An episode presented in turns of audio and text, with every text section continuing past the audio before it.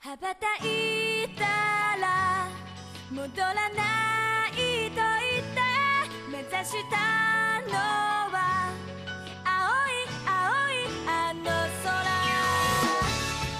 Fala, taqueiros e taqueiras! Sejam muito bem-vindos a mais um Otaqueira Cash. Aqui quem tá falando sou o apresentador JF e hoje, começando a nossa programação especial de março, e reunimos aqui um time de elite para conversar sobre um assunto importante, principalmente nos dias atuais, que é exatamente a, a representação das mulheres dentro do mundo nerd, otaku, geek, game, dentro de todos os universos. E para me ajudar a construir esse debate, temos ela que já é da casa, Jana Monteiro. Ah, pessoal. E esse tipo de episódio é feito para eu problematizar. E também temos a que depois de um tempão sumida daqui retorna ao nosso humilde podcast. Ela que é da terra da Sora da Bota e na palma da mão a dupla Stephanie e Senpai. Segurem suas bandanas, pois o militante já descansou no carnaval e tá pronta para problematizar hoje. tá ferro, assim que é bom. E Pra fechar o nosso time de hoje, ela que é do Papo Nerd com elas, Jennifer. Fala galera, tudo bem? Então, hoje a gente veio aqui, né? Já chega por quê? Pra problematizar, né? E falar umas besteiras igual a gente tava. Essa parte que nunca vai pro ar, gente, não posso. Não, tem, não temos dinheiro pra pagar o advogado pra comprar o bagulho de vocês. Pelo bem da nossa integridade moral. Isso você perdendo o momento que aceitou o convite pra cá. Mas enfim, deixando isso de lado, sem mais delongas, aumente o som, dê o play e vambora! I'm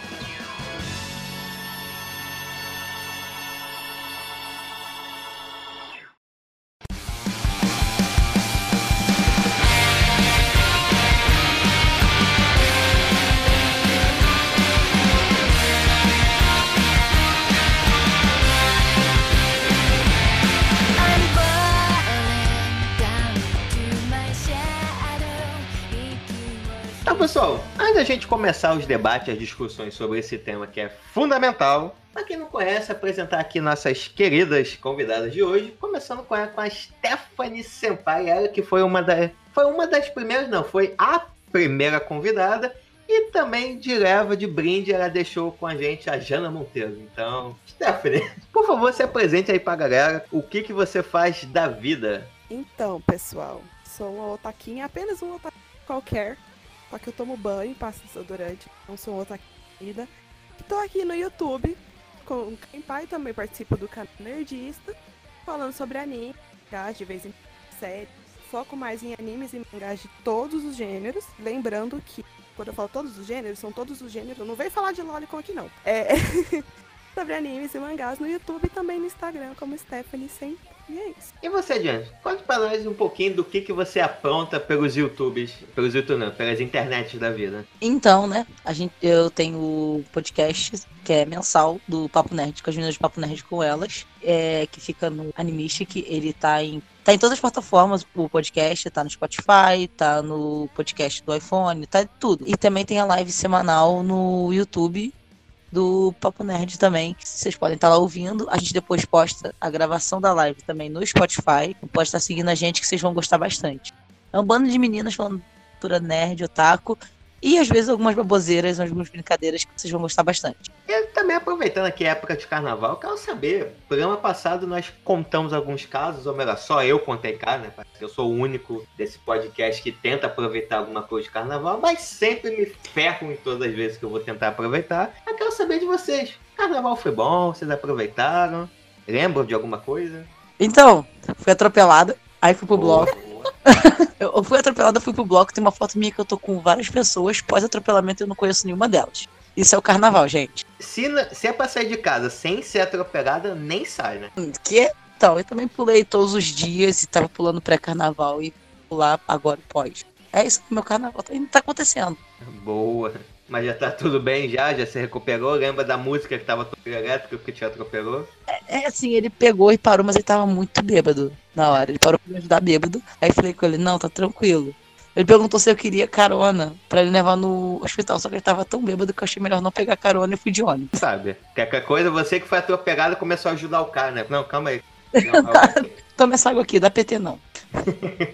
E você, Stephanie, como que é o carnaval aí nas suas terras do sertanejo? Olha, por incrível que pareça, o carnaval aqui é até bem agitado. A gente tem bastante de rua, muitas comemorações. Preparei minha fantasiazinha e de repente acordei doente. Fiquei os quatro dias de cama, só botando os animes em dias, mas foi legal também. Não era o que eu esperava, mas foi legal.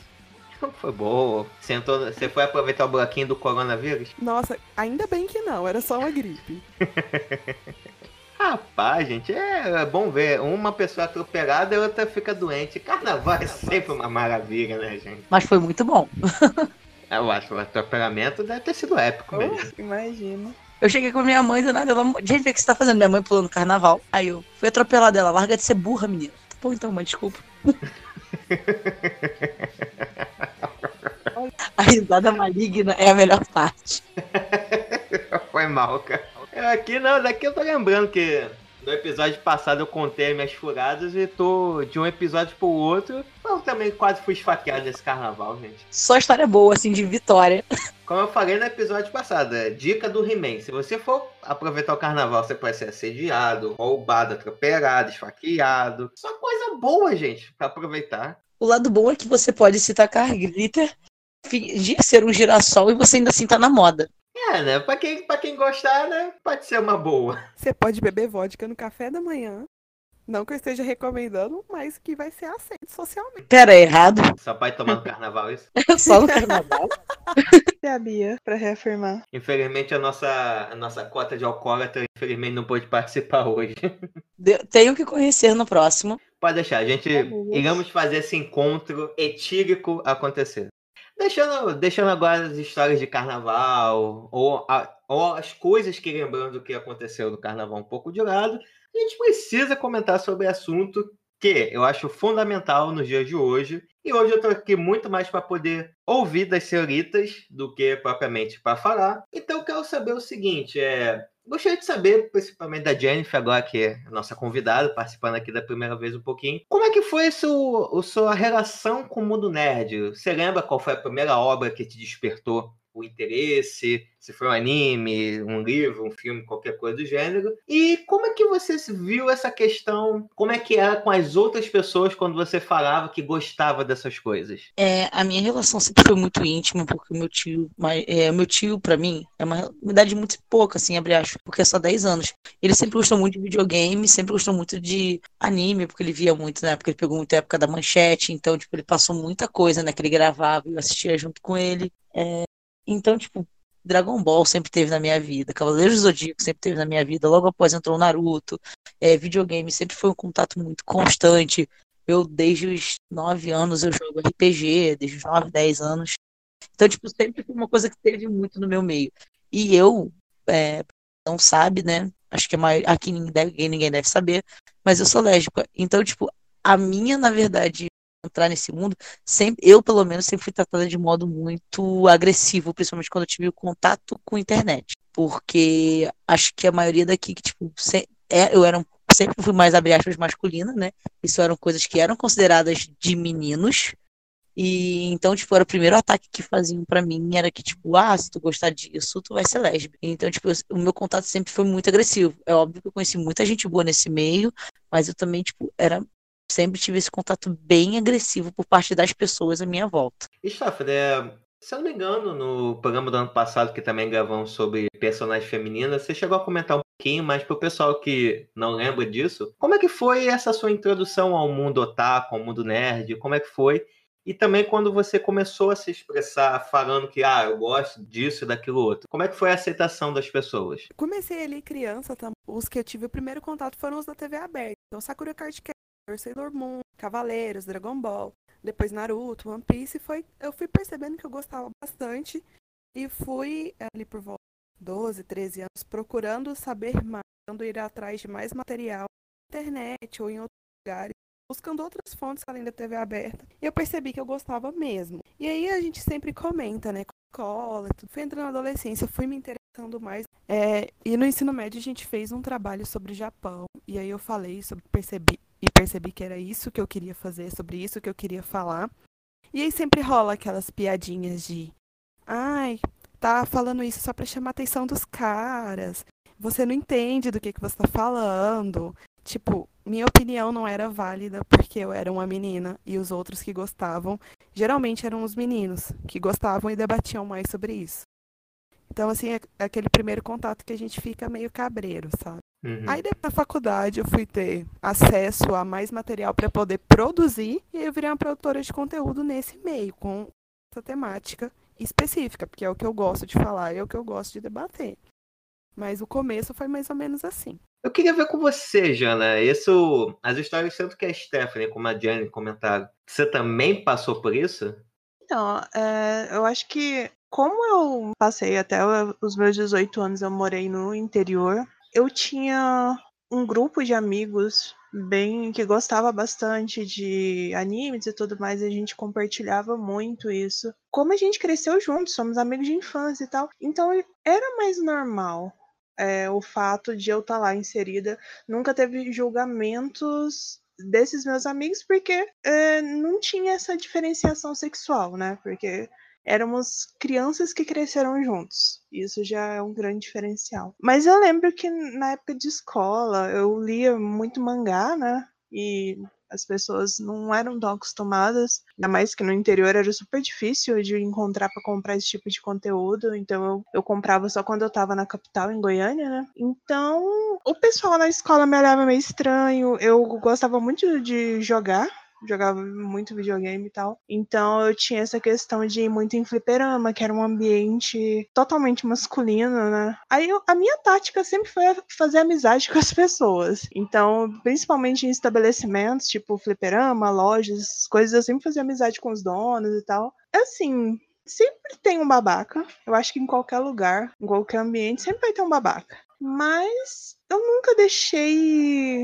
Eu sempre fui muito séria, muito fechada desde criança. Então nunca deixei isso meio que me abalar e tal. Por mais que sempre tenha um babaca, eu sempre tive muito apoio das pessoas que gostavam das mesmas coisas que eu. Mas, querendo ou não, extremamente limitado. Eu acho que eu comecei a entrar mais nesse, nesse universo nerd, otaku, assim, quando eu fui pra Goiânia, quando eu tinha 18 anos. E também quando eu comecei a acessar a internet internet que eu comecei a conhecer mais pessoas que gostavam das mesmas coisas. O Orkut foi uma, da uma das melhores coisas da minha vida para conhecer gente otaku, porque as comunidades do, do Orkut fizeram com que eu conhecesse pessoas que estão na minha vida até hoje, tipo, 10, 15 anos depois. Eu ainda tenho pessoas incríveis que eu conheci no Orkut, em comunidade anime, de comunidade otaku, e que gostam das mesmas coisas que eu e, são super meus amigos até hoje. Eu acho que sim, para cada experiência negativa você tem 10 positivas apesar das negativas serem complicadas, né?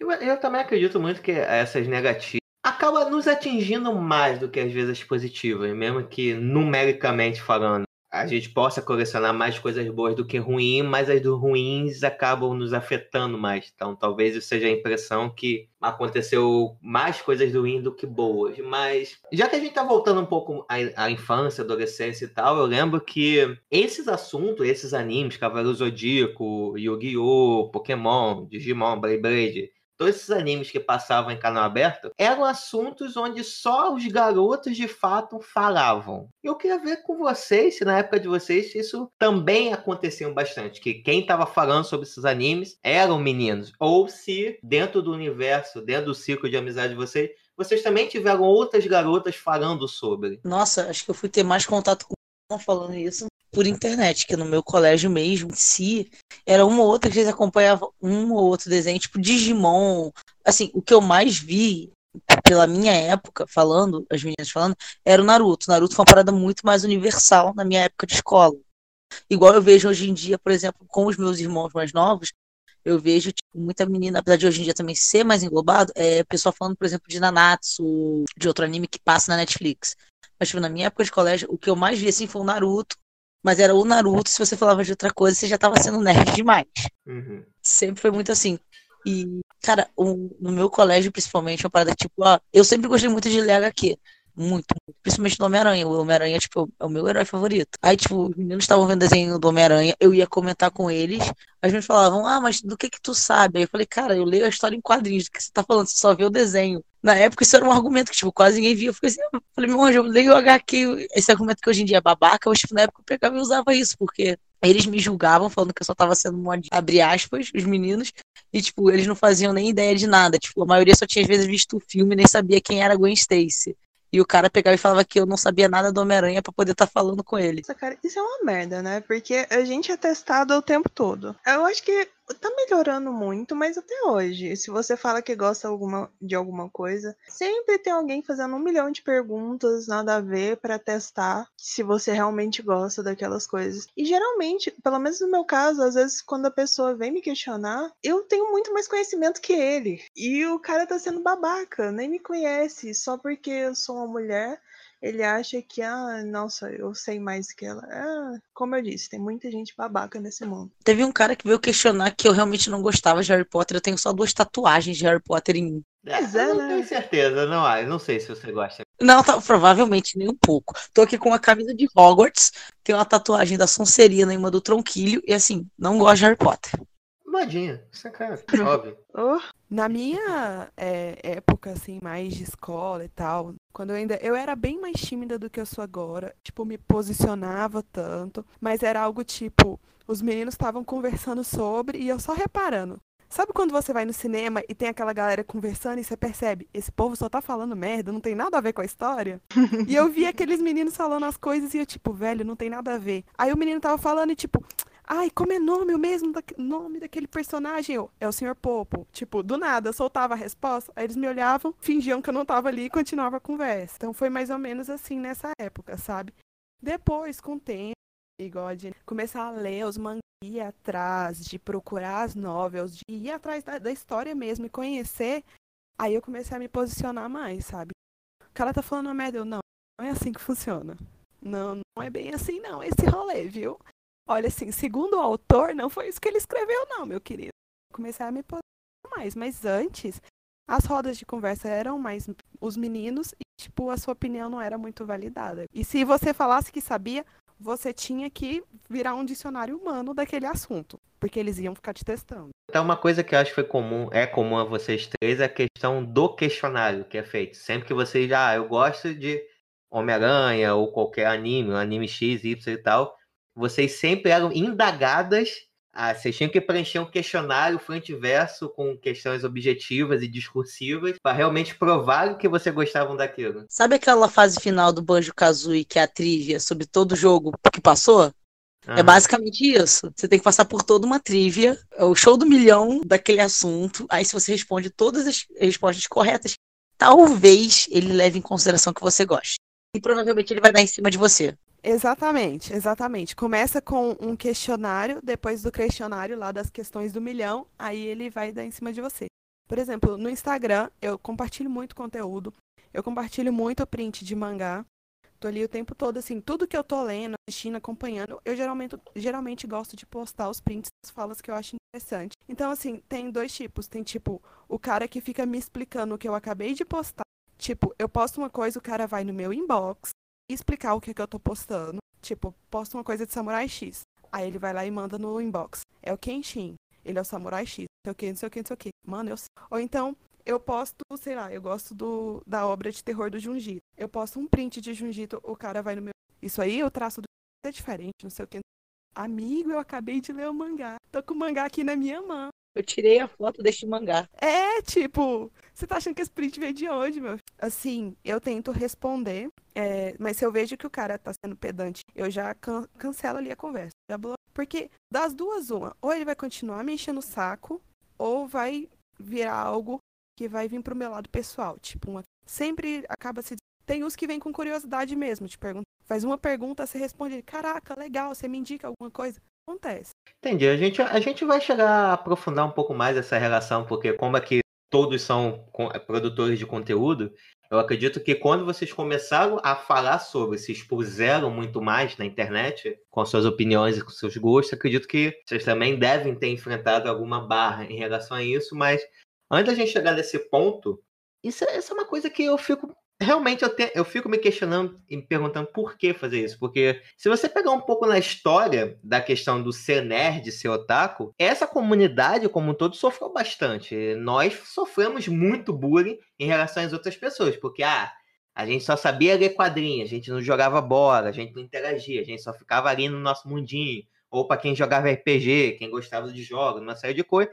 Então, de certa forma, éramos segregados. Então, teoricamente, se você era segregado e você encontra alguém que gosta daquilo, você, em vez de tentar afastar, você tentava colar, porque você tinha um amigo, uma amiga para conversar sobre.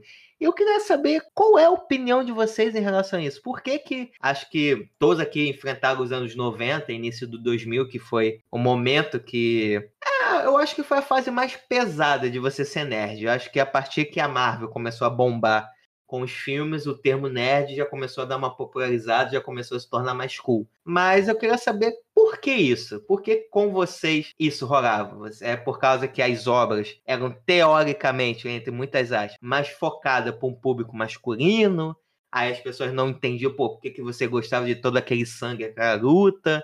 Alguma outra coisa? O que vocês acham que vocês tinham que passar por esse questionário, esse bug, enfim? Muito nerd não entende nem a própria obra. Por exemplo, a gente vê muito fã de Star Wars que é a favor de ditadura, que é uma obra que basicamente critica o sistema ditatorial e muito fã é a favor. E fã com tatuagem da Aliança Rebelde. Tem um estudo que muita gente fala que, na verdade, e o que acontece? Quando você é muito segregado, muito segregado numa bolha, quando a sua bolha vira algo popular, você não sabe. acaba segregando tanto, segregando tanto, que cria aquele sentimento de posse. Igual aconteceu, a gente vê até com movimentos musicais, por exemplo, o rock. Ele foi se segregando, segregando, segregando tanto que virou uma coisa de posse, sabe? Ah, o meu estilo é melhor do que o seu, o meu rock alternativo é melhor do que o seu metal. Ao contrário da música pop, que, por exemplo, como ela é popular, ela é para ser para todos, ela é para ser algo abrangente para qualquer pessoa se identificar e se ver naquele local. Ela se uniu a todos os estilos. Ela pega um pouco do rock, ela pega um pouco do reggae, reggaeton, ela abrange tudo para que qualquer pessoa olhe aquilo. Quando é algo feito para ser popular, é uma coisa que, na verdade, significa que qualquer pessoa que vai olhar aquilo ali, ela vai se identificar com aquilo em algum ponto. Você gostando ou não, por ser uma obra popular, é feito para o popular, você vai se identificar de alguma forma uma obra que é feita para um nicho, ela acaba tendo esse mais sentimento de pertencimento, porque ela é feita como se fosse para você, é para aquele nicho. Como as obras realmente, como você citou, muitas eram focadas para o, o, o que a gente tem como abre aspas masculino, os homens se viam naquele sentimento de posse, ainda mais porque, no geral, o, a história em quadrinhos já tratava normalmente um cara que era um nerd, excluído igual ele, que pegou e, tipo, ele se tornava o pegador do colégio, ele se tornava um cara forte, isso, aquilo, outro, bem sucedido. Então, ele queria que aquela fosse a história dele. Então, se, ao ver uma pessoa que não é daquele ciclo, às vezes, tipo, a menina bonita do colégio gostando daquilo, ele ou sentia que ela tinha obrigação de ficar com ele, ou ele sentia que ela não merecia estar gostando daquilo. E também a gente vê muito essa questão cultural, né? No meu caso, eu nasci no meio dos anos 80, então eu, eu vivi os anos 90 de uma forma mais consciente, né? Eu já tava com uma certa idade. E, cara, sempre teve essa questão desse machismo estrutural e de que é, é coisa de mulher é coisa de homem. Eu já falei algumas vezes aqui no podcast, por exemplo, um exemplo muito claro disso para mim é o fato de eu ter ganhado o meu primeiro videogame para que eu não fosse mais em fliperama, porque fliperama não era coisa de mulher, não era um lugar adequado para uma menina estar. Isso sempre aconteceu, assim, os meus amigos, como eu falei, que eram amigos de infância, a gente sempre teve uma relação muito boa. Mas já acharam estranho. Eu comecei a gostar de anime igual a maioria das pessoas da minha época com Cavaleiros do Zodíaco, que é considerado algo mais masculino. E eu era fanática, eu sabia tudo sobre Cavaleiros do Zodíaco. E Yu Yu Hakusho também sabia tudo. E, cara, as pessoas não tinham tanto essa essa questão de, ah, nossa, uma, uma menina que entende tanto sobre esses animes tão masculinos. Tanto é que foi mais normatizado para mim quando eu virei fã de Sakura Card Captors, que foi o primeiro shoujo assim que eu tive esse contato maior e que eu realmente me tornei muito fã. Então, até hoje alguns amigos falam que, ah, toda vez que eu vejo Sakura eu lembro de você. Mas eu já tava lá há muito tempo batendo na tecla de Cavaleiro Zodíaco, de Yu e falava o tempo todo sobre isso e ninguém lembra porque lembram de mim com anime de menina. E sempre isso aconteceu. A minha família, por mais que seja bem tranquila, eles sempre tiveram esses posicionamentos. Por exemplo, eu tinha mais contato com esse tipo de conteúdo porque eu tenho um irmão, gente, ele é um ano mais novo que eu. Então, muita coisa a gente acabava consumindo juntos. Então, eu tinha acesso porque eu tenho uma figura masculina do meu lado. Por exemplo, eu era apaixonada por Cavaleiros do Zodíaco, mas ele que tinha toda a coleção de bonequinhos dos Cavaleiros do Zodíaco e eu pedia e nunca ganhava, porque era coisa de menina. Sempre teve isso, essa questão de realmente ser é, divisão entre coisas que são estritamente femininas e são estritamente masculinas e que hoje está sendo muito quebrado. E isso é muito bom. Isso é muito interessante. Olha, é, eu sou do final dos anos 90, então eu não peguei tanto esse bullying pesado que os nerds sofreram. Por gostar de Star Wars, por gostar de Star Trek, Senhor dos Anéis, eu não peguei tanto essa parte, sabe? Quando eu comecei a me envolver mais, já tinha se tornado algo um pouco mais popular e socialmente mais aceitável. Mas que eu percebo, assim, dos comentários que eu já do que eu já passei, foi algo muito parecido com o que a gente falou, que é como assim você tá gostando disso agora e você não passou por nada, não sofreu? Tipo, tem essa questão do você não merece. Isso não pertence a você, você não deveria estar falando disso. E tem a questão principalmente por, pelo menos eu acredito que seja isso, o, os animes que fizeram mais sucesso inicialmente aberta e que fazem muito em outras plataformas Netflix, por exemplo, são os do gênero que o cara vai ser o herói, que o cara vai ser o fodão, que tem a escalada dele ali dentro da masculinidade. Então sempre vai rolar o isso aqui não foi feito para você. Por que, que você quer opinar? Por que... Mas a gente também gosta de ação, a gente também gosta de coisas desse tipo. Igual a Jana falou. Ah, porque só lembravam de mim por causa da cura. E é exatamente isso. Porque era muito, era muito mais aceito você falar de uma coisa fofa e bonitinha do que um monte de cara furando o próprio olho. Feriu do nada furando o próprio olho. Eu achei aquela cena genial, mas você acha que ia ser aceito falando? Mas eu acredito que muito essa questão. Não sei se seria exato esse termo, mas acho que é meio que uma síndrome do pequeno poder. Você sempre foi oprimido e quando você pega um pouquinho de poder, você não sabe muito bem o que fazer e você acaba virando o opressor. Porque, igual você falou, Júlio, em tese não era para isso acontecer.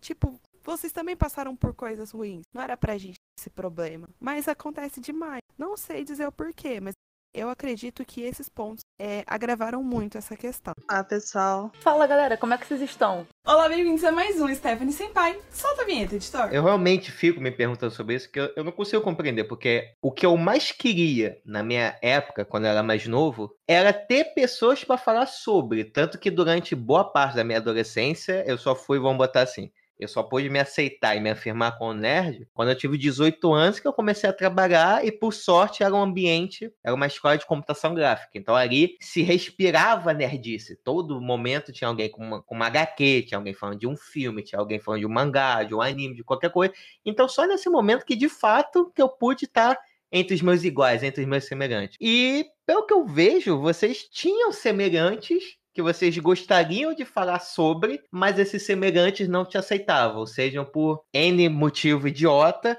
ou até mesmo você falou uma coisa interessante do tipo, ah, eu sofri muito mais do que você, porque na minha época só tinha mata e eu era, era um nerd, eu sofria bullying e coisa e tal. Você tá chegando agora e quer falar que você gosta tanto ou mais do que eu? Calma aí, né? Ponha-se no seu lugar, mulher. Então, é, é realmente é uma bizarrice que eu não consigo compreender o porquê de termos passado por isso. Vocês, principalmente, terem passado por isso e muita gente ainda continua passando. É, tem aquele ditado, né? se você acha que a obra é sua, você tá muito enganado, porque ela é sua de mais um bilhão de pessoas. Porque não tem como isso, não tem esse negócio de, ah, é minha obra, é meu personagem, é meu isso, é meu aquilo. Cara, é uma coisa intangível pra começar, não tem como ser seu. Mas a parada é tipo, eu não eu tive muitos amigos nerd, muita me apoiou pra caramba, que me apoia até hoje, quando eu comecei no, é, a gravar, que tipo, pô, foi todo mundo começou a ouvir o programa, seguir as redes sociais pra ajudar. Eu tive esse lado, mas tipo, para chegar nessas pessoas, eu também tive que passar por muita gente escrota. Muito mais do que, por exemplo, às vezes você vai apontar um cara, já que seja amigo meu, não, eu vou te apresentar o fulano, porque assim, o fulano é gente boa, ele entende pra caramba do assunto, blá, coisa e tal. Eu chegava lá, era um menino que já tinha me tratado mal mal. Aí ele ficava com cara de taxa na frente do meu amigo, porque ele sabia que já tinha me tratado mal e não sabia responder. E meu amigo, tipo, e quando você ia explicar a situação, o cara não acredita. Ele fala, eu não acredito que o fulano fez isso. Eu falei, mas fez. Ele, pô, mas às vezes, ah, porque você entende pra caramba desse assunto. Eu achei que vocês iam super se dar bem. Eu falei, eu também. É, entre os homens, eles às vezes parecem ser uma pessoa incrível, mas às vezes o jeito de um tratar uma menina é, ele vai com uma forma muito diferente. Por exemplo, se você chega numa roda e você fala, eu gosto de Star Wars, é uma coisa. Se até infelizmente eu, porque eu tenho abre aspas uma aparência abre aspas mais masculina, eles ainda vão aceitar melhor. Mas eu aposto que se a Stephanie ou a Jana chegar, elas vão sofrer mais preconceito. Eu vou sofrer mais preconceito que você e elas mais do que eu e você junto. Ah, aconteceu pra caramba de eu chegar falando de um assunto e principalmente ser cortada. Isso me mata. Eu odeio que pessoas me cortem quando eu tô falando sobre algo, ainda mais algo que eu entendo. E sempre tem um filho de Deus pra cortar e falar a mesma coisa que você tá falando. Sempre acontece. Nossa, eu ia falar isso. A, raiva que dá é você acabou de explicar uma coisa por tintim por tintim. Vem um cara e explica a mesma coisa. Você fica olhando com a cara de tacho. E todo mundo, tipo, olha pra ele como se ele tivesse falado a sétima maravilha do mundo. Antigamente eu ainda ficava muito calada. Eu era muito tímida quando eu era mais nova e eu sempre fui mais paz e amor, assim, deixa pra lá, deixa passar. Aí chegou um momento que eu falei, cara, por que que eu tenho que deixar pra lá? Por quê? Que eu tenho que aceitar uma grosseria comigo. Aí hoje em dia eu faço mais em tom de piada, mas sempre faço. Ô, cara, você não percebeu o que eu tava falando? Tá me cortando aí? Ou Olha, senhor óbvio, você acabou de explicar a mesma coisa que eu falei, só mudou as palavras, que bonito. Então, hoje em dia eu faço muito isso, pra pessoa ter um pouco de Simancol também. Eu acho que, assim, não é querendo generalizar nem nada, mas eu acho que muita coisa a gente ainda é muito passiva, sabe? A gente quer evitar a fadiga, quer deixar, não quer deixar um clima pesado e isso é uma coisa que culturalmente é inserido na mulher, de que eu não posso deixar o clima desconfortável, eu não posso deixar aquele homem aquele grupo de homens desconfortáveis dentro de uma situação. Então eu tenho que ser a pessoa querida, sabe? A pessoa que, que vai pôr panos quentes e deixar passar. E não, por quê? Se o cara tá sendo babaca comigo, por que, que eu tenho que ser querida com ele? Hoje eu bato bem mais de frente e agora o, o Júlio que tem que me aguentar. Ô, No meu trabalho, eu já falei aqui do podcast, que lá a gente tem bastante nerd, tá? No meu departamento. E que às vezes os meninos pedem alguma recomendação ou vêm tirar alguma dúvida. E tem um certo colega que entrou há pouco tempo, eu tô lá um ano e meio já na empresa, que aí, tipo, ele corta, ele, não, mas você sabe não sei o que, não sei o que, não sei o que. É, tipo, eu tô. Me pedem uma recomendação, por exemplo. Tava conversando com um amigo meu que é muito fã de Old Boy. E eu tava falando que meu namorado tem os mangás que eu podia emprestar pra ele, que eu gosto muito de Old Boy. E aí eu fui pra lá e o menino, não, mas você sabe não sei o que, que? Aí eu abri a bolsa e tava com os oito Old Boy dentro da mochila. Eu falei, eu sei, eu li o mangá. Você leu o mangá? Você só... Ele, ah, mas é que eu nem sabia. Eu falei, pois é, eu sei do que, que eu tô falando. Se você quiser saber mais, tem um canal muito massa, chama Stephanie Senpai, se inscreve lá. Não adianta, tipo, se a gente fica sendo passiva sempre, é só ruim pra gente. Realmente, eu sempre pensava, eu não vou ser a chata do rolê. Eu não quero estragar o clima, eu não quero. Mas, gente, tava estragando o rolê pra mim, tá estragando o clima pra mim. Um- Teve outra vez que o cara veio me explicar um negócio sobre imigração. É, sobre, sobre cultura japonesa em Goiânia. E eu falei, não, não foi assim que funcionou, foi assim, assim. Ele, não, mas por que não sei o que? Eu falei, meu anjo, a minha tese de TCC foi sobre isso. Eu fiz um documentário, eu entrevistei muita gente, eu li muita coisa, eu sei do que, que eu A gente, é, tipo, você tem, você não pode só falar assim, eu sei que não é isso, o que eu estou falando está certo. Você tem que, obviamente, sempre ficar comprovando em quantidade ou em qualidade que o que você está falando tá mais certo. Mas esse se posicionar é muito reconfortante para a alma, viu? Principalmente quando os caras não entendem quanto, tanto quanto eles pensam que entendem, porque geralmente os, esse tipo de pessoas são os que não manjam nada, nem são aqueles que conhecem a obra a fundo, é muito delicioso responder. É chato, preferia não passar por essa situação, mas é muito delicioso responder. Assim, é muito cansativo você ter que ficar dando carteirada o tempo todo pra provar que você entende alguma coisa. Cara, mas é muito engraçado, porque uma vez eu já tô gravando. Isso que vocês estão falando é interessante. Eu sempre fico. Eu realmente tenho que fazer esse exercício um pouco de empatia, de tentar me colocar na pele da outra pessoa. E pelas histórias que a Jana, que vocês contaram, é interessante. Será que. Não sei, é o quanto que vocês. É chato vocês terem que ficar se provando, mas ao mesmo tempo vocês precisam dar um cara a boca pra pessoa. Como que é essa linha que vocês enxergam essa linha tenda do tipo, ah, tá, cara, deixa falar. Você realmente sabe ou não, meu irmão? Sacanagem, eu sei do que eu tô falando, ou você tem que puxar, que nem Stephanie, puxar oito volumes e dar na cara do cara. Pra provar que realmente você entende o assunto. Depende da minha paz de espírito no dia. é. Tem dia que eu tô assim, não vou discutir. Tem dia que eu falo assim, ah, isso aí é uma alma que não dá pra ser salvo. Deixa se afogar. Acho que depende do tema também. É. Não, e sim, tem gente que você sabe que, tipo, é aquela pessoa, Chernobyl. Você fala, você não, não adianta você discutir, você só muda de, muda de rolê. Fala que, ah, fulano vai, então não vou. Eu chego nesse ponto. Você sabe ah, por que não? Falei, porque fulano é chato pra caralho. Ó, o meu filtro pra saber se eu vou responder a pessoa ou não é eu enfiaria a faca nessa pessoa? se eu tô tão estressada a ponto de enfiar a faca nessa pessoa, eu vou dar a resposta. Se é um espírito ceboso que eu vejo que não tem salvação, eu só ignoro. A menos que seja uma resposta que eu vejo que vai ser bem vergonhoso pra pessoa, pra passar aquele encarão, sabe, dar aquela saboada. Mas geralmente, com esse espírito mais ceboso, eu evito. Quando eu vejo que é uma pessoa que tá sendo chata, pedante, eu vou lá e vou vou dar a respostinha pra não ter que enfiar a mão, sou meio pistola. Mas assim, é, esse é o meu filtro, sabe? Se for aquele espírito ceboso que não tem jeito, que, ai meu Deus, a polícia não mata mais negro do que branco. Tipo, se for esse tipo de pessoa, eu já corro, sabe? Já não respondo, porque não tem salvação mais. Eu apenas rezo pra alma ir pro céu logo, ou pro inferno. Esse tipo de pessoa não tá nem mais no meu ciclo de amizade, graças a Deus. Sim, sim. Mas acho que pra quem gera conteúdo é mais complicado, né? Sempre vai aparecer um. É, cara, eu vou te falar, eu parei de compartilhar muita coisa. Tipo, eu só divulgo assim, ah, tô... igual agora, pô, vim pro blog, pro gravar podcast. Divulguei e tal, mas eu dificilmente divulgo algo de anime ou alguma coisa assim. Porque, cara, é muito chato às vezes lidar com a galera. Eu só divulgo assim, que eu tô participando, mas tipo, é muito, tem muita gente que é muito chata de lidar, não tem como. E não tem santo que segure. No Twitter eu ainda, tipo, divulgo mais, eu converso mais sobre isso. Agora no meu Instagram, minhas redes sociais, porque é uma parada muito mais eu e meus amigos, então dificilmente eu compartilho alguma coisa assim. É foda, tipo, nessa, nas, nas minhas redes sociais do canal, eu tento mais uma coisa mais educacional, sabe? Tipo, olha, não funciona assim, assim assado. Quando não é os caras pedantes no meu inbox. Mas eu falo, ó, não funciona assim. Tipo, chega chamando uma personagem de vagabunda, sei lá. Olha, é assim assim que funciona. Sim, o foco da obra é tal. Tipo, tento ser mais educacional tanto no Instagram quanto no YouTube. Na vida pessoal, quando eu sei que a pessoa já é pau no cu, eu já respondo direto. Ou ignoro.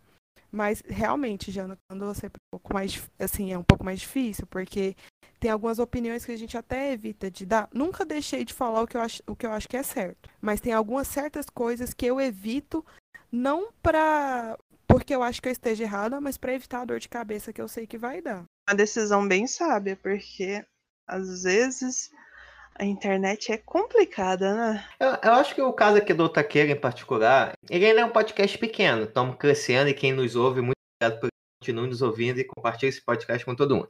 Mas é, ainda, ainda não sofremos com isso. E até aproveitando esse gancho que já estão falando de internet, vocês chegaram a comentar que a internet foi fundamental para você encontrar seus pares, encontrar as semelhanças ou espaços que vocês podiam falar sobre as obras que vocês gostavam. Antes de chegar a essa parte da produção de conteúdo, eu quero saber qual foi a importância da internet e o quanto ela mudou essa questão de reafirmar os gostos de vocês. Eu saí de uma cidade interior, interior de Goiás, onde que eu não tinha acesso a nada desse tipo de conteúdo Assim, a minha tia, com quem eu fui morar depois, ela já morava há muitos anos em Goiânia. Então, o máximo que eu tinha, naquele momento de férias que eu ia pra casa dela, eu conseguia comprar um mangá, alguma coisa do tipo. Aí, tipo, eu com 18 anos, tinha acabado de fazer 18 anos, mudei pra capital. Não conhecia ninguém, não conhecia nada. E a internet, ela me abriu portas, assim, incríveis. Eu comecei em, em evento de anime com o pessoal que eu conhecia na internet. Eu conheci pessoas em comunidades do Orkut que até hoje estão na minha vida, que são pessoas maravilhosas. A maioria gay, a maioria gay, mas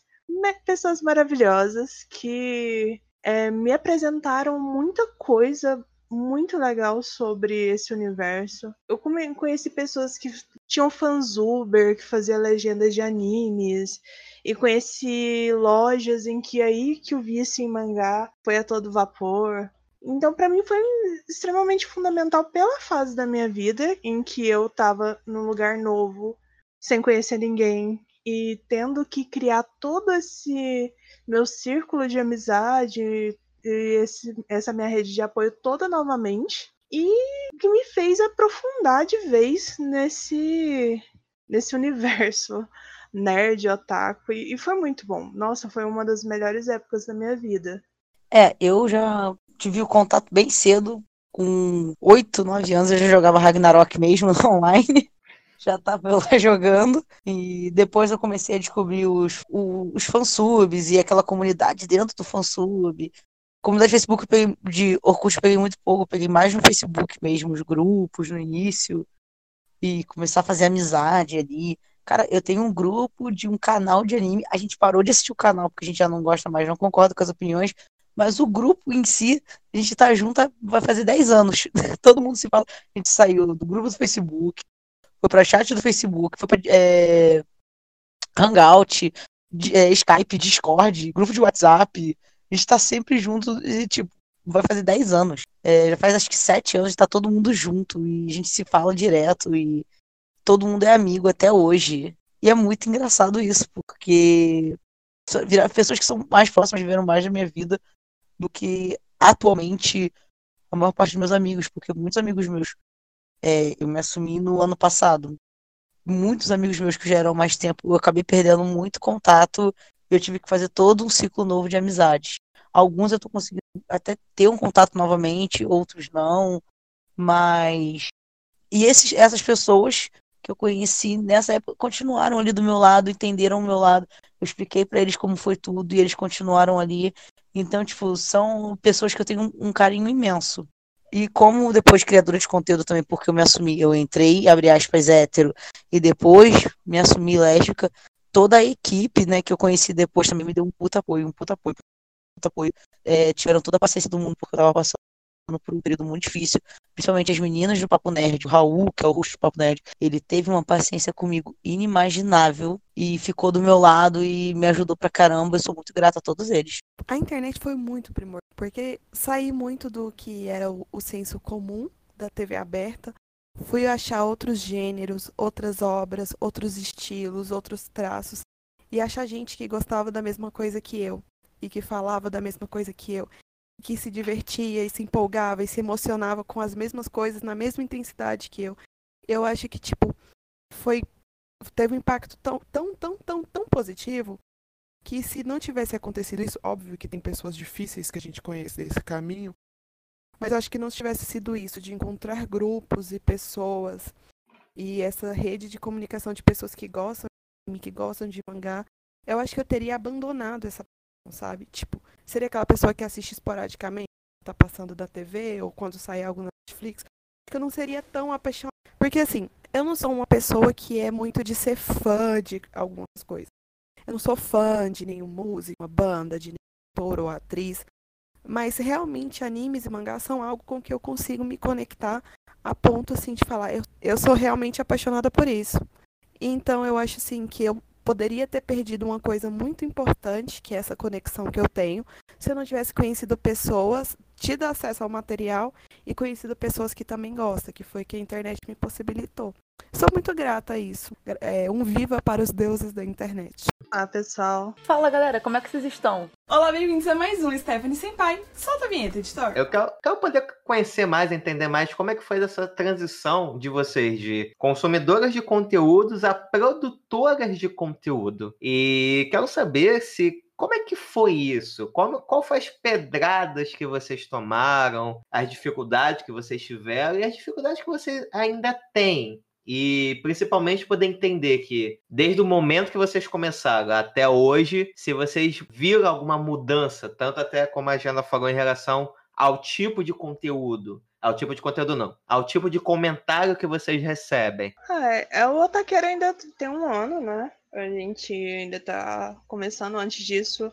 O máximo que eu fiz é escrever texto para blog e eu sempre assim, Monteiro. É uma coisa que não é só porque é meu apelido, mas na internet tudo que eu assino é como Jana Monteiro.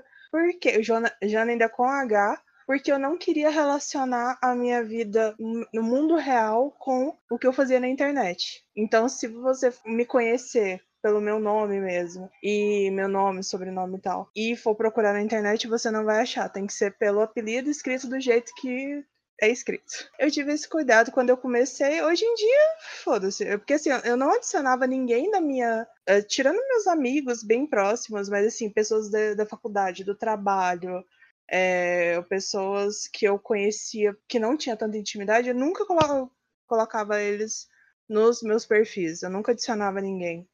Aí hoje já mudou, a minha cabeça já mudou, mas eu era bem receosa com a internet no começo o máximo que eu fazia era esses textos, e então nunca teve tanto problema. Quando começou o podcast, eu era muito travada no começo, porque eu sei que eu tenho algumas opiniões que às vezes são assim mais chatas e tal. Eu bato muito de frente com os meninos, principalmente, né? Porque homem sempre tem que ser difícil. Ah, é. Então, a gente tem uns ouvintes bem gentis até o momento. Então a gente nunca teve feedback assim negativo. Então por enquanto tá ótima, a experiência de um ano tá bem bacana. A gente recebe uns comentários bem legais, pessoas bem do bem, assim, seguindo a gente. Então, por enquanto tá, tá indo, mas eu tenho minhas ressalvas ainda, tenho meus receios aqui do que o futuro espera.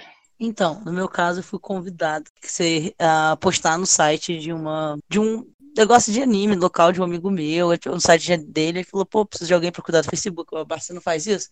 faço, eu, né?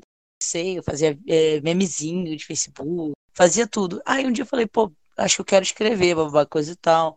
Comecei a escrever e o Raul do Papo Nerd viu um texto que me chamou pra participar da live. Eu entrei pra live, depois a gente entrou pro podcast e, e tô gravando até hoje com ele. Basicamente a minha experiência foi isso. E, cara, diverti muito conhecer o Raul, o pessoal do Animist, que o pessoal também é 10 barra 10. Assim, são incríveis, todos os meninos é, me deram a experiência de, tipo, tá palestrando Friends ano passado aqui no Parada de Outro Mundo, tá palestrando. E, tipo, mudou realmente a minha vida, mudou a minha visão. Eu conheci muita gente, muita gente boa, graças a Deus. Conheci os filhos da puta, conheci os filhos da puta, mas assim, são minoria comparado a tanta gente boa que eu conheci nesse meio, graças a Deus. E eu, real, tipo, fiquei muito feliz. É o que eu falei, no início eu até compartilhava mais no atual, aí eu passei para menos, aí tô tentando aumentar de novo, vou ver isso, como é que vai ficar. Eu ainda quero montar mais ou menos o meu perfil para ver como é que vai ser. Meu perfil ainda é muito pessoal, mas eu tenho gostado muito de estar nesse meio. Ano passado eu não gravei tanto, mas esse ano eu quero começar já a gravar direto e ficar engatando de um programa em outro, querendo chamar inclusive aí dada tamo aí, tipo, quanto mais melhor. é real, tipo, é uma parada muito boa. Então, se você tem a chance e você quer, eu aconselho a fazer é melhor do que não se arriscar e ficar com medo. Stephanie. Eu já sou mais, mais bem mais cara de pau, porque desde o início já deixei atrelada à produção de conteúdo à minha imagem pessoal. É, eu sou jornalista, então a minha primeira experiência produzindo conteúdo já foi para TV, para um canal de TV fechado aqui de Goiânia, e eu apresentava um programa. Era mais sobre cultura nerd no geral, falava pouquíssimo sobre anime. E aí eu já entrei pro, pro YouTube com o Nerdista em seguida. E no Nerdista eu recebi uns comentários, umas críticas que quase me fizeram dizer. Igual a Gina falou, tantos comentários relacionados à minha aparência e pouquíssimos relacionados ao que eu estava realmente falando. Muita gente invalidando minha opinião, muita gente falando que eu não entendia nada. Então, assim, isso me deixava um pouco insegura com o que eu sabia ou não fazer e falar e do que eu entendi. Aí vai fazer dois anos agora em junho que eu abri o meu próprio canal, que é o Stephanie Senpai. Eu continuo produzindo para o Nerdista sazonalmente, de tempos em tempos. Mas com Stephanie Senpai, eu acho que por ser um lugar muito mais pessoal, onde eu coloco minha opinião de uma forma muito mais direta, as pessoas estão me vendo ali do jeitinho que eu sou. Tanto as, as pessoas que me conhecem no trabalho, na rua, meus amigos, sabem que eu sou daquele jeitinho que eu sou no vídeo. E, talvez não tão tranquila quanto eu sou nos vídeos, não tão calma, mas eu sou daquele jeito. E como se tornou algo mais pessoal, eu acho que eu acabei atraindo um público que pensa mais parecido comigo. Então, assim, deu uma boa melhorada. No Instagram ainda é mais difícil, porque ainda aparece os babaquinhas nos comentários, aparece os babaquinhas no inbox, é, mandando cantada. Tipo, esses dias eu postei um vídeo bem, assim, falando sobre autoestima dos produtores de conteúdo, das produtoras de conteúdo, o pessoal não ficar se rebaixando. A gente teve alguns problemas com produtores de evento aqui em Goiás. E aí o cara me manda inbox. A sua boca é linda. Cara, isso não tem nada a ver com o que eu fiquei falando 10 minutos, sabe? Mas eu sinto que quando eu tornei o conteúdo um pouco mais pessoal e ele ficou mais com a minha cara, mais personalizado, eu acabei, por consequência, atraindo um público mais parecido comigo, que pensa mais parecido comigo, e diminuiu muito esses, diminuíram muito esses problemas, tanto da questão de assédio quanto da questão do hate que eu sofria em outros lugares. Mas, do, da mesma maneira, também tinha uma galera muito bacana na, nas, nos outros veículos onde eu trabalhei, para site que eu já escrevi, para o Nerd, para a TV, tinha galera que apoiava e que dava aquela força e que me é, incentivou e me deu mais entusiasmo para produzir do meu jeito. Então, assim, o canal está começando a crescer agora, o perfil do Instagram está começando a crescer agora, mas apesar dos problemas que a gente enfrenta no dia a dia, deu uma boa melhorada, sabe? Mas eu queria ver com vocês, que já estão nessa estrada já há um tempinho, algo que eu acompanho, que é um pouco comum a vários produtores de conteúdo, é exatamente a questão do hate. É muito complicado. E acredito que no caso de vocês, vocês acabarem sofrendo hate, mas não pelo conteúdo em si, mas por causa de aparência, por causa de jeito de falar, por se comportar uma série de coisas, deve ser bem mais pesado essa relação. Como que vocês fazem esse, frio, esse filtro para continuarem? Porque eu imagino que deve ser barra. É, nós ainda, ainda bem que não chegamos nesse nível, mas sabemos que talvez um dia isso venha acontecer. Mas e com vocês que já sofreram isso? Como que vocês fazem esse filtro para saber que, ah, tá, pô, eu tenho 10 pessoas bacanas falando, mas um ruim, como que você não deixa que esse ruim atrapalhe o seu dia ou acabe com o seu dia? Terapia. O que eu tento fazer, tipo, filtrar realmente, eu deixo essa pessoa de lado, né? Eu apago o comentário. Ou. Cara, uma vez a gente fez uma live falando sobre o limite da cantada. Tinha um cara que puxou briga o tempo todo e a gente manteve uma paz de espírito naquele dia e nem a gente sabe de onde tirou. A gente pegava e explicava novamente tudo, tudo que a gente já estava falando, a gente explicava novamente. Quando o cara viu que ele não ia desestabilizar a gente, não ia conseguir arrumar a briga que ele queria, ele simplesmente foi embora. E é isso que a gente tenta fazer. Se um cara começa a falar muito isso, eu vou te falar, eu pego, eu deixo a mensagem dele parada ali, bloqueio, eu faço alguma coisa assim, esqueço, fico relembrando aquilo. Se é um comentário legal, para assim, eu respondo. Mas se não for, cara, ou eu apago o comentário, ou se é um comentário que passa muito do limite, eu também excluo, porque eu não vou ficar. Não dou nem a resposta. Eu logo só excluo o comentário e finjo que aquela pessoa não existiu. Independente se seja tipo algo mais conteúdo mais sexual, porque acontece caras acharem que porque a gente tem um Instagram é, e a gente gostar de anime, a gente obviamente. Os caras acham que tem que dar. Acontecia muito mais quando eu era brecha hétero, mas isso acontece, infelizmente. Isso acontece com as outras. No geral, é mais isso. Você tem que pegar e filtrar e apagar aquilo. Acho que é o mais saudável de se fazer, né? Eu vejo muito assim. Se há uma crítica ao que eu produzi, tem algo que eu posso tirar de bom ali? Tem algo que eu posso tirar para melhorar o meu conteúdo? Às vezes o cara fala, nossa, mas que bosta de vídeo, iluminação cagada, não sei o quê. Aí eu, epa, quer dizer que tem alguma coisa na iluminação. Eu não respondo e tal, deixo a pessoa ali no limbo, mas eu vou tentar achar um ponto para melhorar aquilo. Agora, se é algo sobre minha aparência, ou a pessoa sendo extremamente grosseira, antes me doía muito. Como era o caso do Nerdista, por exemplo, não era eu que moderava. O Fernando, que era o responsável, ainda pagava algumas coisas, mas tinha muita coisa que a gente acabava vendo. Agora que o canal é meu, quando aparece um comentário que eu chamo de comentáriozinhos mal criados, eu vou lá, simplesmente vou bloquear, vou banir a pessoa, porque aquilo ali não, não são pessoas que acompanham o meu trabalho, que estão ali para escutar o que eu estou falando. São pessoas que estão ali simplesmente para te esculachar, entendeu? Para te derrubar. São pessoas que muitas vezes têm vontade de fazer e não têm coragem, estão jogando em cima de você, estão projetando você. Eu penso, caraca, igual eu falei no começo brincando, ah, façam terapia, mas realmente, gente, pensa bem, você não tem que estar tá aturando aquilo ali. Ai, mas você não sabe lidar com a crítica, por que, que você tá botando a sua cara no YouTube? Não é crítica, é ofensa gratuita. Igual eu falei, quando é eu tento tirar algo que vai fazer o meu trabalho ficar melhor. Se é simplesmente gratuita, eu vou lá, o comentário, vou banir a pessoa das minhas redes, é, bloquear, sei lá, que seja, independente da rede que seja, eu vou tomar a medida que for cabível, rede específica, e vou banir aquela pessoa, porque aquilo ali não é um fã, não é uma pessoa que acompanha o seu conteúdo, aquilo ali é uma pessoa que está destilando ódio só por destilar. Então eu, eu simplesmente apago, bloqueio, deixo falando sozinho. Às vezes, de vez em quando, eu mando um, mas você tá brava, linda? Mas é só de vez em quando.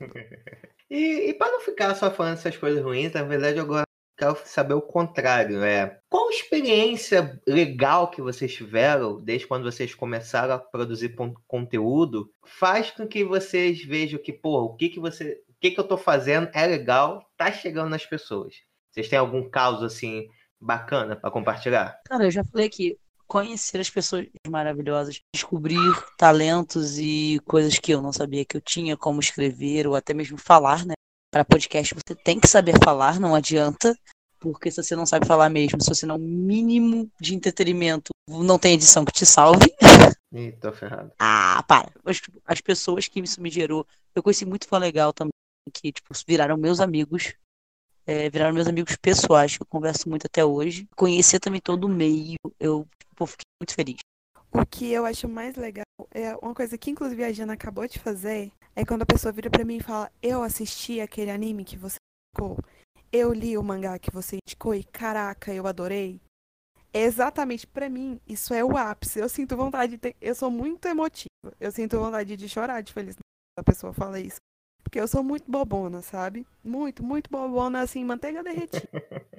A pessoa falou, eu assisti o que você falou, ou comenta lá, caraca, é, eu acabei de assistir aqui, realmente, a minha opinião sua e tal. Eu fico muito feliz. Aconteceu uma coisa no último evento que eu fui também, me deixou muito feliz, mas eu sou muito vergonha, muito. Eu sou muito desbocada para falar. Eu sou jornalista, né? Tipo, tô nem aí, desbocada. Mas quando é com pessoas específicas, uma coisa mais pessoal, eu sou tímida. E aí algumas meninas vieram pedir para tirar foto comigo. E eu não sabia onde que eu enfiava a minha cara. Primeiro que eu queria chorar, porque eu tava feliz. Mas eu também não sabia reagir. Eu tava mais tímida que as meninas que pediram para tirar foto. Meu namorado, vai lá. Eu seguro sua bolsa, vai lá. Então, assim, são umas coisas tão pequenas, mas que a pessoa fala assim: eu adoro o seu conteúdo, eu assisto todos os seus vídeos tira uma foto comigo. Nossa, eu queria tirar uma foto da menina e fazer um quadro pra pôr aqui na minha. Tão feliz que eu fiquei. E outras coisas que começaram a vir agora, tipo, parcerias com outras páginas, outros criadores de conteúdo, com lojas que me. Uma lojinha que me mandou algumas coisas. Então, assim, são as coisinhas pequenas que a gente começa a conquistar como produtor que deixa a gente tão feliz, sabe? É mais do que ganhar coisas, objetos ou sei lá, dinheiro. Seria muito legal se eu ganhasse dinheiro, mas isso não acontece. Mas mais do que isso, é tipo o reconhecimento de ter gente escutando o que, que eu tô dizendo, de você se sentir ouvido e sentir que a pessoa ela confiou no que você falou, para mim é a coisa mais incrível. Ah, pessoal. Fala, galera, como é que vocês estão? Olá, bem-vindos a mais um Stephanie Senpai. Solta a vinheta, editor. Tá, meu povo, estamos aqui chegando no fim de mais um outro cast, mas antes disso, só posso mesmo agradecer a nossas queridas convidadas. E mais antes de fecharmos, também gostaria de que elas deixassem algumas palavras para as meninas que estão nos ouvindo, os rapazes também, em relação a tudo que nós conversamos aqui hoje. Ainda tem muito mais assunto a ser conversado em outros programas, mas quero saber qual a mensagem que vocês gostariam de deixar para esse episódio. Então, galera, foi isso. Amei gravar com o pessoal, amei conhecer, espero inclusive gravar mais podcast com o pessoal que eu achei muito divertido.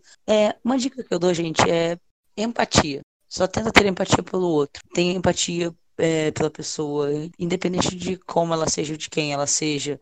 Porque é isso que, na verdade, faz a diferença entre você ser um babaca e não.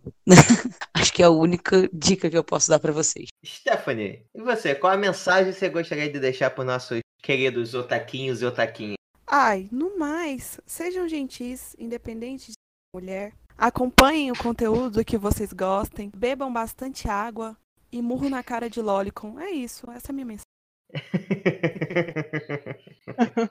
tá bom, né? Tá, agressão física e bebê líquido. Beleza, tá anotado. e você, Jana? Qual mensagem você gostaria de deixar para nossos ouvintes já aqui da casa? Então, pessoal, não deixem de gostar, de consumir, de falar sobre as coisas que vocês gostam. Não deixe cara babaca nenhum fazer com que você duvide do seu conhecimento, que você duvide da sua capacidade, que você pare de falar, pare de estar em locais que te fazem bem, que em conteúdos que vocês são bons e que vocês gostam. Não, não se deixe ser oprimida. Essa é a principal mensagem. E, e continue consumindo nosso podcast. e dando, continue sendo os amorzinhos, meninos e meninas. Continuem espalhando amor aqui pra gente.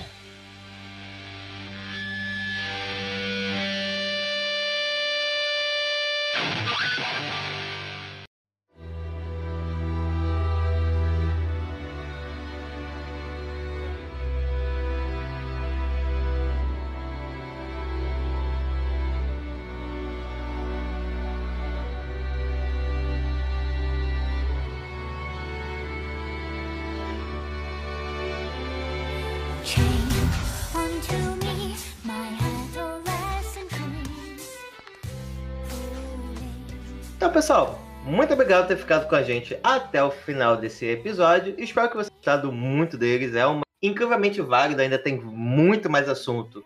Muito papo pra manga ainda pra gente conversar bastante sobre. E pessoal, se vocês gostaram do episódio de hoje, não deixe de mandar um e-mail pro otaqueracast.gmail.com ou mandar uma DM através das nossas redes sociais. Também acompanhe o trabalho que a Stephanie Senpai e que a Jennifer desenvolvem. É um trabalho muito bacana e eu acho que mais importante de tudo é, estamos participando da campanha O Podcast é Delas, uma campanha que visa estimular que mais mulheres venham participar de podcast e que elas comecem a criar, quem sabe, os próprios podcasts. E eu acho que a mensagem mais bacana dessa campanha é a seguinte: se você quer falar sobre alguma coisa, se você tem um assunto que você gosta de falar, faça esse conteúdo, crie. Ligue uma câmera, pegue um gravador, baixe o aplicativo de gravador de voz e comece a falar sobre. Precisamos transformar esse mundo que exista uma maior pluralidade de conteúdo, que cada vez mais e mais vozes sejam ouvidas. E isso tudo pode começar através de